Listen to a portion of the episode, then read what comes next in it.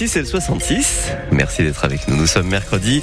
On est le 3 janvier 2024. Il est 6 h 6 horas. Tanguy Bocconi, la météo, c'est encore bien nuageux aujourd'hui. Oui, nuages et ciel voilé tout au long de la journée sur les Pyrénées-Orientales. Euh, le vent euh, très faible, les températures de 5 à 8 degrés ce matin et de 11 à 13 degrés cet après-midi en pleine. La période des vues, des vœux débute. L'occasion sur France Bleu Roussillon de vous parler des grands dossiers de l'année à venir. Nous avons donc interrogé différents acteurs politiques, économiques ou associatifs sur les prochains enjeux d'envergure dans notre département. Avec ce mercredi, un focus sur l'urbanisation, dossier qui fera l'actualité puisque le SCOT, le schéma de cohérence territoriale du Roussillon, sera, soumis cette année à enquête publique. Valentine Lescaut, l'une des porte-paroles de de la coalition Viure, qui regroupe plusieurs associations militant contre la bétonisation et l'artificialisation des sols, espère donc que 2024 sera l'année de la mobilisation dans les PO.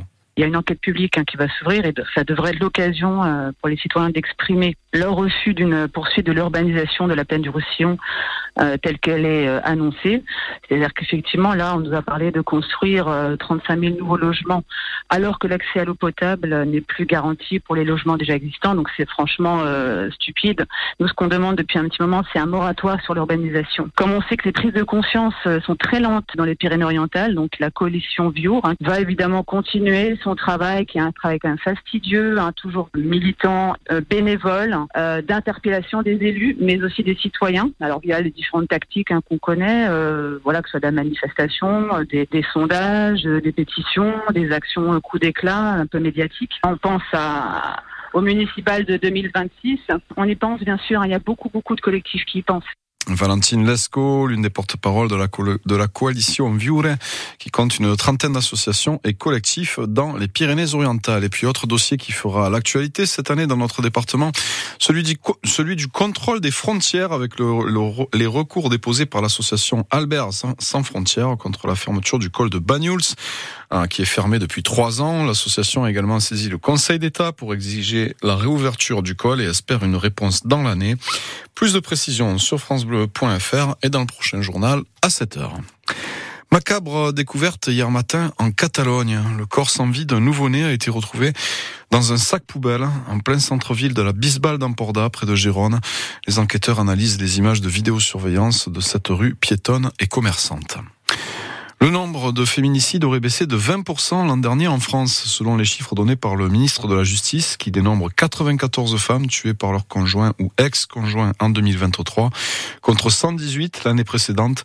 Un chiffre toutefois contesté par le collectif féministe Nous Toutes, qui évoque au contraire une hausse avec un total de 134 féminicides.